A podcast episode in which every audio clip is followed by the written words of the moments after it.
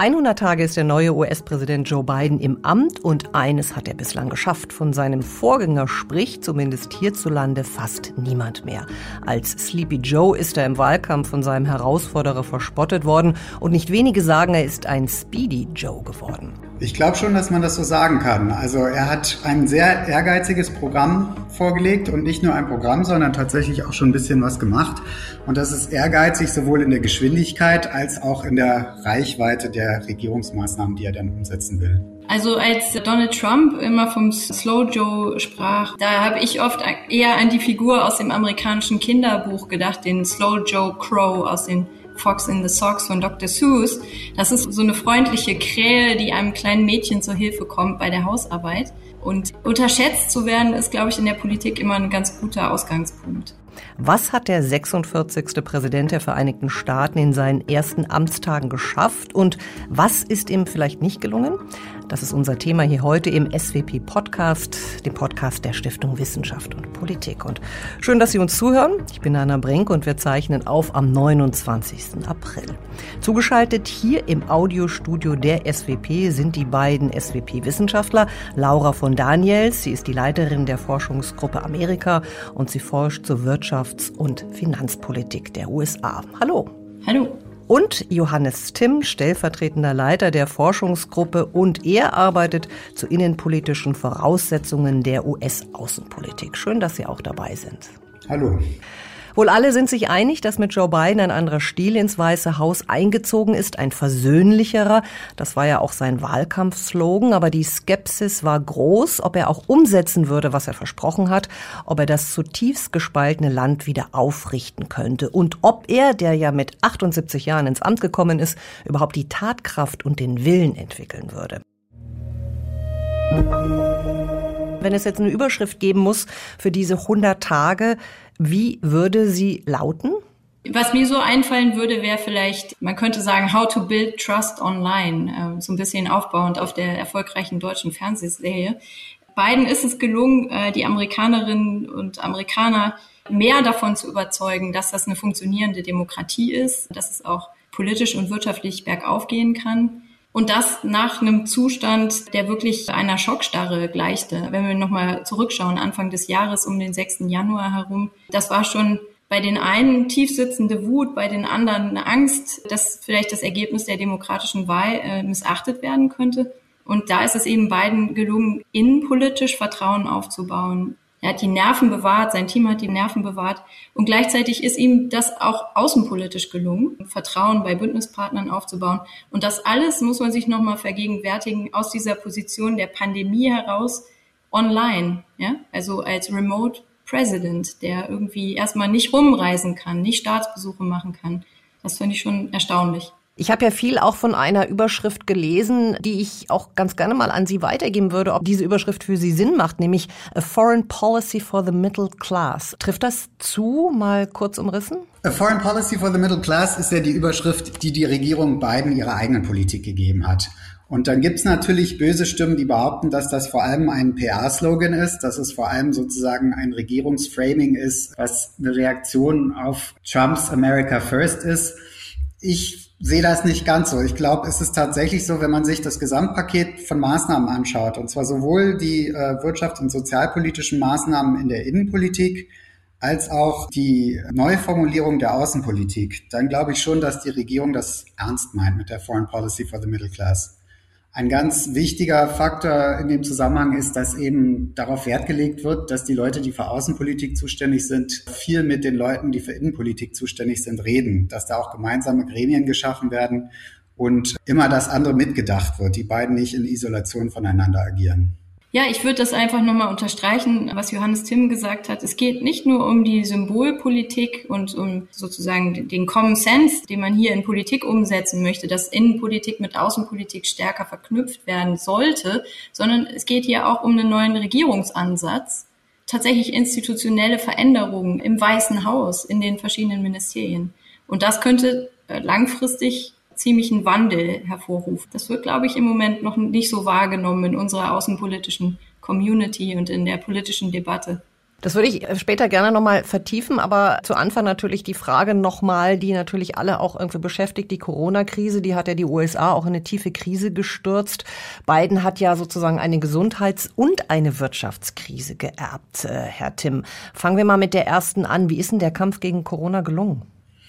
Bis jetzt läuft er ganz gut. Man muss ehrlicherweise dazu sagen, Joe Biden hatte auch ein bisschen Glück, weil er sozusagen genau ins Amt gekommen ist, als es mit der Impfkampagne richtig losging, als die richtig Fahrt aufnahm. Er hat ja im Dezember, also nach seiner Wahl, aber vor seinem Amtsantritt, dieses Ziel ausgegeben, dass er innerhalb seiner ersten 100 Tage 100 Millionen Impfdosen verimpfen will.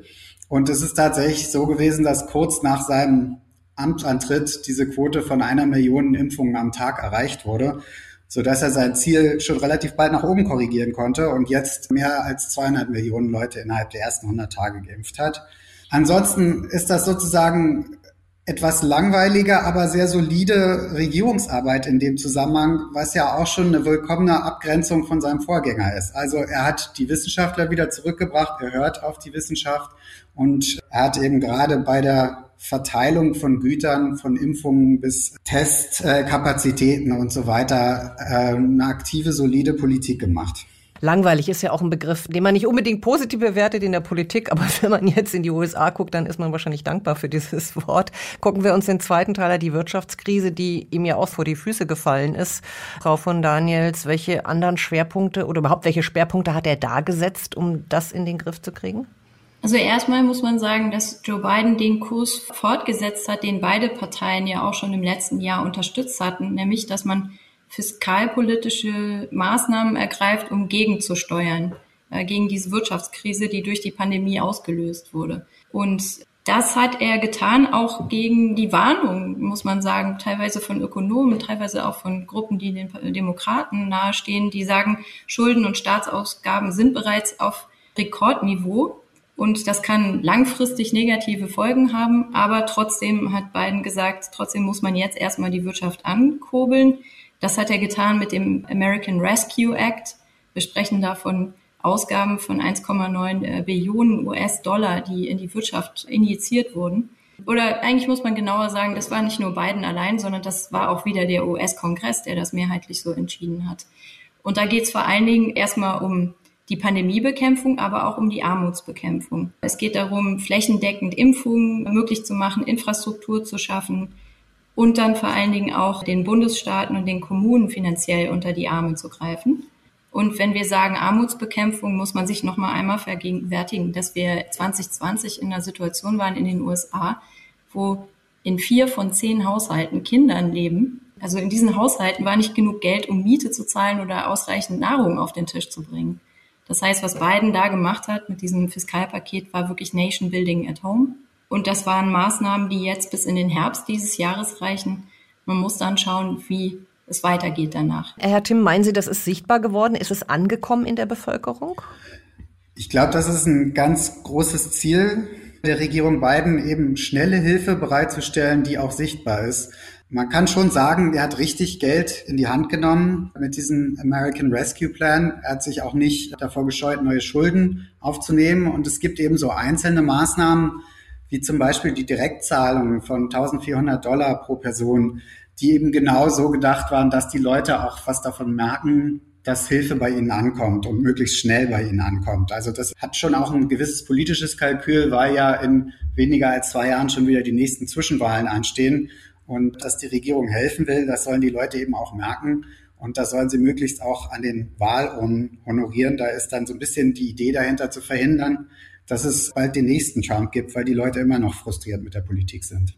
Es ist also sozusagen ein knappes Zeitfenster, um die Wirksamkeit von Politik auch nachzumessen, wenn ich Sie richtig verstanden habe. Jetzt haben Sie, Frau von Daniels, gesagt, ja, das ist eigentlich nur ein erster Schritt bis Herbst. Was muss denn dann noch kommen, damit es nicht nur ein erster Schritt bleibt? Ja, es wird dann mit großer Wahrscheinlichkeit das kommen, was Biden auch angekündigt hat im Wahlkampf, nämlich dass er massive Infrastrukturmaßnahmen ergreifen möchte, dass er also wirklich investieren möchte in die physische und auch die digitale Infrastruktur der USA. Dazu gibt es dann den Plan, gegenwärtig zwei große Gesetze auf den Weg zu bringen. Einmal den American Jobs Plan und dann den American Families Plan. Es geht vor allen Dingen bei dem ersten, bei dem American Jobs Plan, um sozialpolitische, aber auch um Klimamaßnahmen. Also die Maßnahmen aus diesem kurzfristigen äh, Konjunkturpaket sollen verstetigt werden, die sozialpolitischen Maßnahmen. Und es sollen eine Art von Bildungsreform stattfinden. Also Investitionen zum Beispiel in zwei kostenlose Vorschuljahre für Kinder in den USA. Investitionen in Community Colleges, um die Bildung, das allgemeine Bildungsniveau zu steigern. In dem American Jobs Plan sind 40 Prozent der Ausgaben vorgesehen für strukturschwache und benachteiligte Regionen der USA. Und 50 Prozent der Ausgaben, so rechnen Ökonomen zurzeit, gehen in Maßnahmen, die Umweltschutz und Klimaschutz weiterhelfen sollen. Also zum Beispiel den Ausbau von Leitungen, um Energie aus Windparks einzuspeisen oder 500.000 Ladestationen für E-Autos. Also es ist wirklich Steuerung. Donald Trump hat ja versprochen, die marode Infrastruktur auf Vordermann zu bringen. Das war ja seine große Ankündigung und er hat in der Beziehung fast gar nichts gemacht. Und dieser American Jobs Plan soll eben genau das tun. Der soll die marode Infrastruktur in Schuss bringen. Da geht es um ganz traditionelle Geschichten wie Straßen, Brücken etc. Aber er hat eben auch diese grüne Komponente, äh, erneuerbare Energien, das ist ein ganz großer Teil. Joe Biden verkauft den eben auch als Arbeitsplatzgenerator, dass da eben ganz viele Jobs entstehen sollen, eben gerade auch für die Mittelschicht oder die Arbeiterklasse, also Jobs, für die man nicht hoch ausgebildet sein muss. Und es hat eben auch noch so eine gewisse soziale Komponente. Da sollen zum Beispiel auch Bleileitungen ausgetauscht werden. Es ist in den USA immer noch so, dass viel Trinkwasser durch alte Bleileitungen läuft mit verheerenden gesundheitlichen Auswirkungen, gerade für ärmere Leute. Und das ist eben auch so ein Punkt, der da mit drin ist. Er will das Land umfassend modernisieren, dabei Arbeitsplätze schaffen und das Land auf einen grünen Zweig bringen. Das ist das, was er mit Build Back Better meint einen grünen Zweig. Das ist äh, ein, ein schönes Wortspiel. Also man braucht nicht viel, um sich vorzustellen, dass die Republikaner da mit Sicherheit nicht mitgehen werden. Oder sagen wir es mal andersrum, ich habe so meine Zweifel, ob die das wirklich tun. Und daran schließt sich natürlich die Frage auch an Sie beide, kann er sich denn durchsetzen? Da gibt es natürlich gewisse Schwierigkeiten. Man muss vielleicht vorweg sagen, dass alle drei diese Gesetzespakete, die wir jetzt diskutiert haben, sowohl der Rescue Plan als auch der Jobs Plan und der Family Plan unter einem Manöver durch den Kongress gebracht werden sollen, wo er nicht unbedingt die Zustimmung der Republikaner braucht. Normalerweise ist es ja so, dass gerade im Senat eigentlich eine Mehrheit von 60 Senatoren nötig ist. In diesem Fall reicht eine einfache Mehrheit, die er mit seiner eigenen Partei hat. Und trotzdem ist diese Mehrheit ja hauchdünn und das bedeutet, dass er die eigene Partei zusammenhalten muss. Und es gibt auch unter den Demokraten gemäßigte oder man könnte auch sagen eher konservative Demokraten, wo nicht ganz klar ist, ob die bei allem mitspielen. Also es ist durchaus eine, Frage, eine spannende Frage, ob das so durchgeht, wie er sich das jetzt vorstellt. Gerade in der Klimapolitik wird es äh, für Joe Biden darauf ankommen, die eigenen politischen Reihen geschlossen zu halten. Und da gibt es einige Maßnahmen, die eigentlich sinnvoll wären, notwendig wären, wie zum Beispiel die Bepreisung von CO2-Ausstößen, wo man eigentlich jetzt schon sagen kann, dafür gibt es in den USA keine politischen Mehrheiten auf absehbare Zeit. Und da sieht es sehr stark danach aus, dass die USA einen anderen Weg gehen werden, als die Europäer das gerade vorhaben, mit unserem Green New Deal und mit unseren Steuerplänen für CO2-intensive Produkte. Das heißt, Biden muss an der Stelle über Regulierungen gehen, er muss über Exekutivmaßnahmen gehen, er kann da weniger über den Kongress gehen, denn es fehlen ihm zumindest zurzeit schlicht die Mehrheiten, um da richtungsweisende Entscheidungen zu treffen über Gesetze. Was man da noch zu sagen kann, ist, dass Biden da so ein bisschen die Lektionen aus der schwierigen Zeit gelernt hat, die Obama hatte. Nämlich, dass er gar nicht erst groß versucht, Republikaner auf seine Seite zu ziehen. Er tut das zwar rhetorisch, er sagt, er ist ein Präsident für alle Amerikaner und er bemüht sich um Überparteilichkeit, aber eigentlich die Hoffnung aufgegeben hat, dass man mit den Republikanern gemeinsam Politik machen kann und praktisch alle Mittel, die er zur Verfügung hat, ausnutzt, so viel wie möglich von seiner Agenda durchzubringen, ohne die Unterstützung der Republikaner. Genau, das wäre sonst das größte Risiko für ihn, dass es so wie bei Obama, das war so ausgeht, dass er mit großer Mühe überparteiliche Maßnahmen ergreift und dann am Ende schreiben sich die Republikaner das auf die Fahnen und gewinnen die Mehrheiten zurück. Das ist die Erfahrung, die Johannes Timm eben angesprochen hat. Und Biden schlägt da ganz klar einen anderen Weg ein. Nun ist es ja kein Geheimnis, dass Joe Biden erstmal natürlich auch damit beschäftigt ist, in seinem eigenen Land wieder voranzukommen. Das überrascht, glaube ich, niemanden, der sich mit diesem Land näher beschäftigt. Wie schafft er es denn eigentlich, sich auch nicht ablenken zu lassen von seinem Plan, also auch vor allem Dingen vor seinen außenpolitischen Plänen, also wieder auf die Weltbühne zurückzukehren? Ist ihm das jetzt gelungen in den letzten 100 Tagen? Also ich glaube, er hat schon das Signal gesendet, dass die USA wieder zurück sind. Was so ein bisschen die Frage ist, auch gerade bei den Verbündeten und dem Rest der Welt, ist, ob sie zurückbleiben. Und ich glaube, diese enge Verknüpfung zwischen Innen- und Außenpolitik, über die wir gesprochen haben, die hat eigentlich zwei Ziele. Zum einen können die USA auf der Weltbühne nur glaubwürdig auftreten, wenn sie es im eigenen Land schaffen, ihre Probleme zu lösen. Und zum anderen kann der Präsident sich nur die Unterstützung der eigenen Öffentlichkeit für seine Außenpolitik sichern, wenn die Bevölkerung das Gefühl hat, sie hat da auch was von. Und deswegen kommt diese enge Verknüpfung zustande. Was man bis jetzt zu seiner Außenpolitik sagen kann, ist, dass er schon relativ traditionell daran geht. Also natürlich bemüht er sich stark darum, wieder stärker auf die Verbündeten zuzugehen, als Trump das getan hat.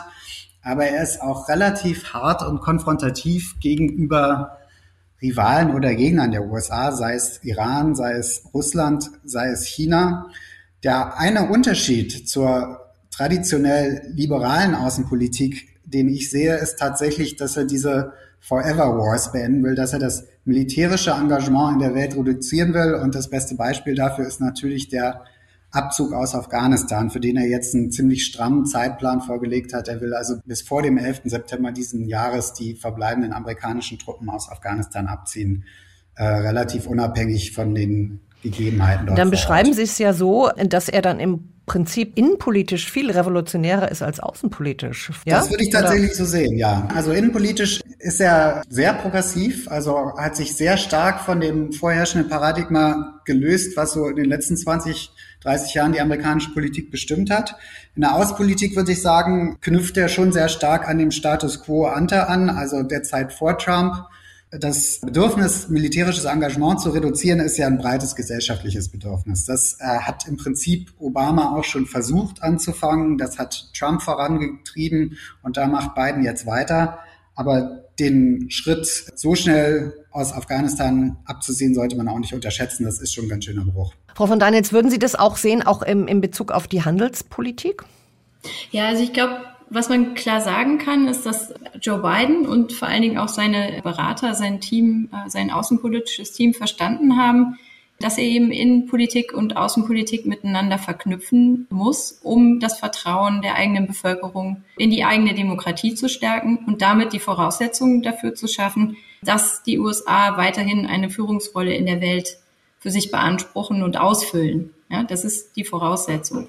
Und von dort aus kann man sagen, ist dieses Konzept, was wir eben schon mal besprochen hatten, die Foreign Policy for the Middle Class, eine Mittelschichtsinteressen geleitete Außenpolitik, ist so eine Art Ordnungskriterium. Und den Fall, den äh, Johannes Tim eben genannt hat, den Abzug aus Afghanistan, das Beenden der Forever Wars ist sozusagen der erste Anwendungsfall, wo man ganz klar sagt, es gibt wahnsinnig viele Gründe dafür, hätte es gegeben, weiter im Land zu bleiben und zu versuchen, Afghanistan zu stabilisieren. Aber ein Ordnungskriterium oder das zentrale Ordnungskriterium gibt vor, nee, wir wollen Sachen machen, die der Mittelschicht dienen und das ist nur ein Kerninteresse. Und daran richten wir unsere Außenpolitik aus.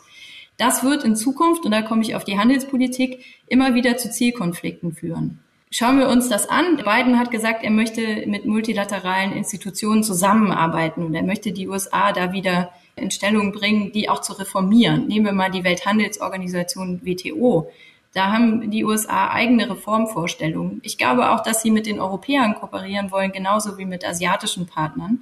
Ich glaube auch, dass man einzelne Reformen voranschieben kann. Und dann wird es eben doch immer wieder den Zielkonflikt geben an solchen Stellen. Wir sehen das jetzt aktuell, wo es zum Beispiel um Lieferketten geht, auch die Frage, äh, gibt es Exportstopps für bestimmte Produkte, zum Beispiel äh, Pharmaprodukte, die zur Impfstoffherstellung äh, notwendig sind, wo die USA aktuell ganz klar sozusagen alles im eigenen Land behalten und sagen, wir sind noch nicht so weit raus aus der Krise, dass wir uns leisten können oder wollen, diese faktischen Exportstopps wieder aufzuheben. Ein ähnlicher Bereich ist die Frage von Halbleitertechnologie. Auch da geht es um Produktionsketten und die USA haben ganz klar erklärt, ja, dass sie da quasi den Vorsprung, äh, das Aufkommen der Konkurrenz aus China dem einen Riegel vorschieben wollen. Das hat dann auch Auswirkungen auf uns Europäer.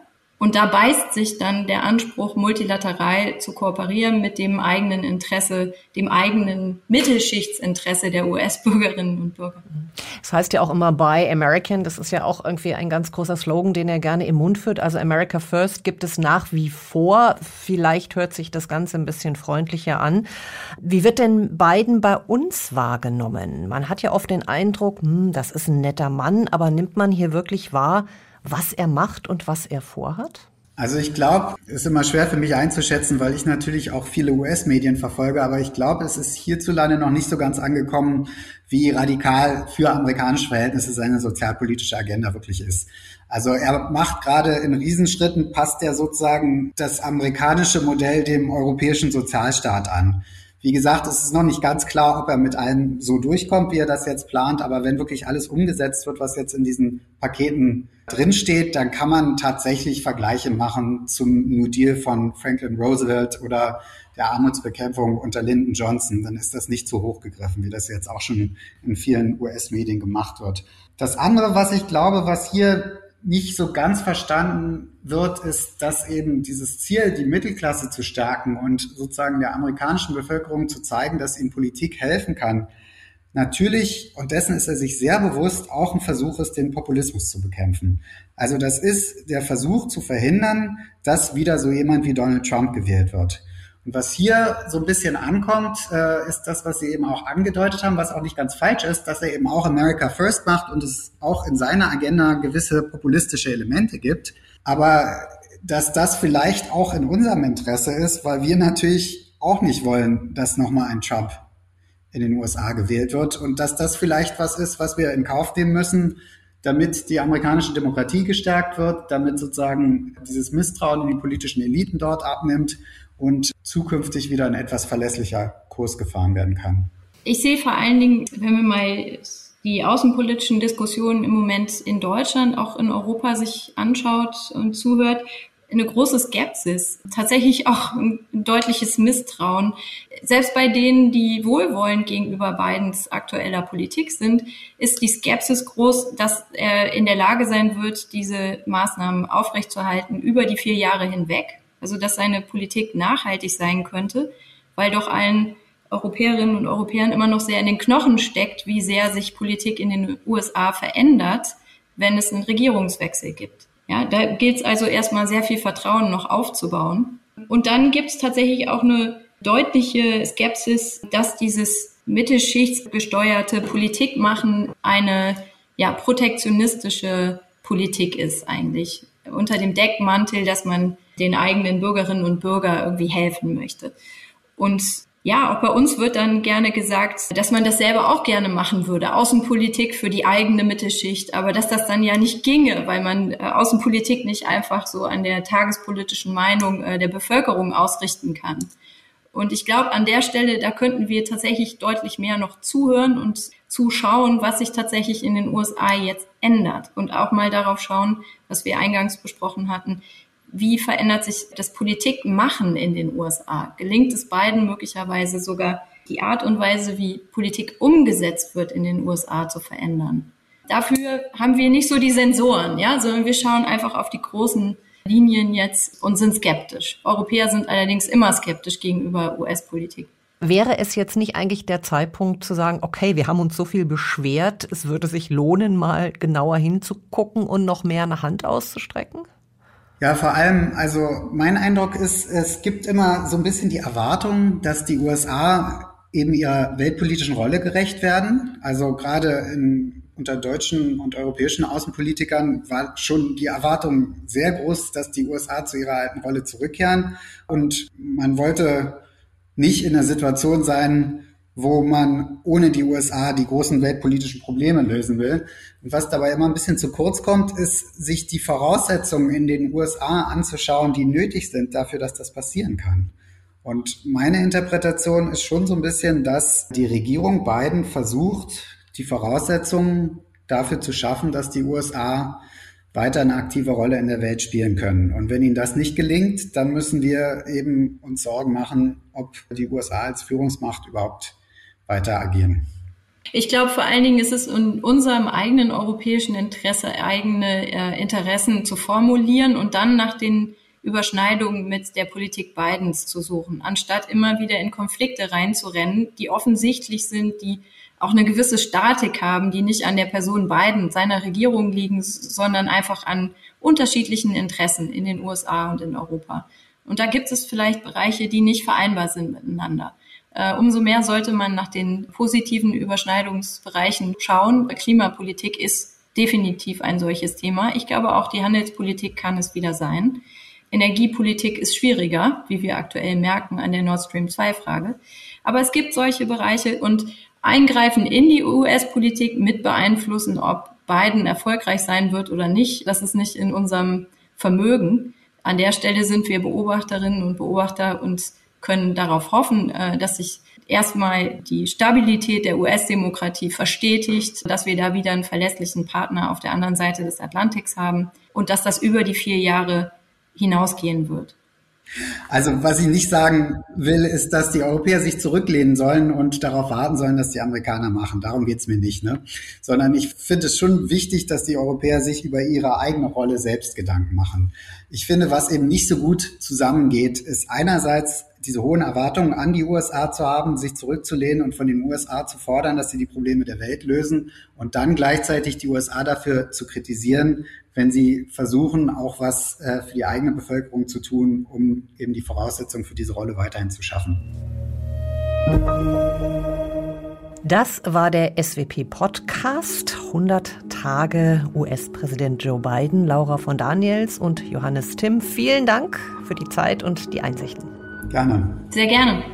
Und Ihnen danke fürs Zuhören. Unsere Leseempfehlungen zum Thema dieser Folge finden Sie gebündelt auf unserer Website bei dieser Podcast-Folge.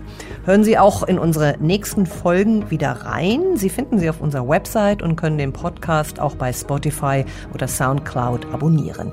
SWP Newsletter, Facebook und Twitter-Accounts informieren Sie natürlich wie immer über alle unsere Neuerscheinungen. Ich bin Anna Brink und ich freue mich auf das nächste Mal.